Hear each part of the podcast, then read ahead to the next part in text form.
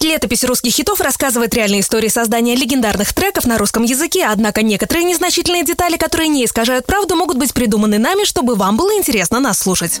Радио «Русский хит» представляет. Летопись русских хитов. 2010 год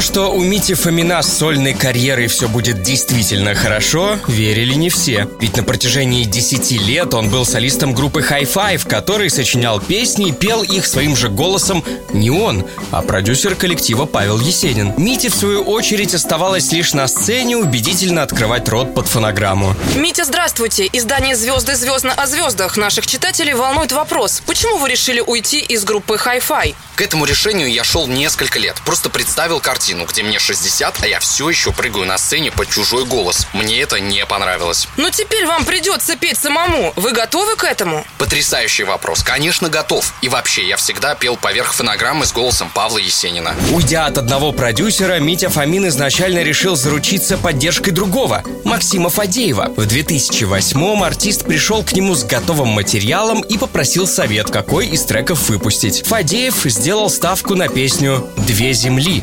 Две земли на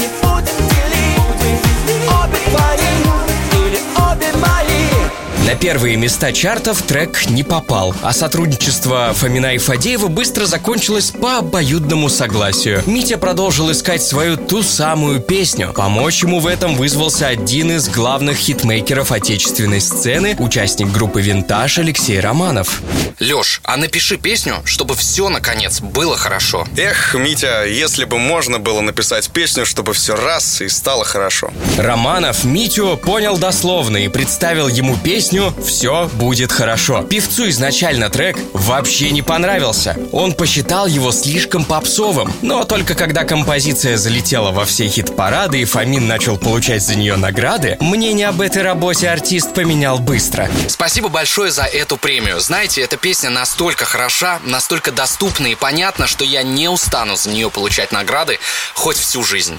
Яркий, позитивный и очень простой клип Мити Фомина на эту песню только добавил ей популярности. При том, что денег в 2010 году на съемок видео у артиста не было, и он не собирался выпускать ролик. Но тут пришла на помощь смекалка друга. Мить, тебя же тут в Грецию позвали поучаствовать в парусной регате. Ну да. Так возьми оператора с собой недорогого. Ну, как минимум, просто видео с отдыха тебе снимет.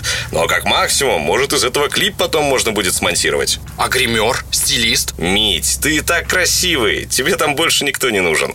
Фомин советом воспользовался. По его признанию, на некоторых кадрах у него даже не мытая голова и ноль грима на лице. Но если бы каждый с грязными волосами выглядел так же, как Митя, то, возможно, все мы жили бы с ощущением, что у нас уже все хорошо. Я долго думал, кто же мы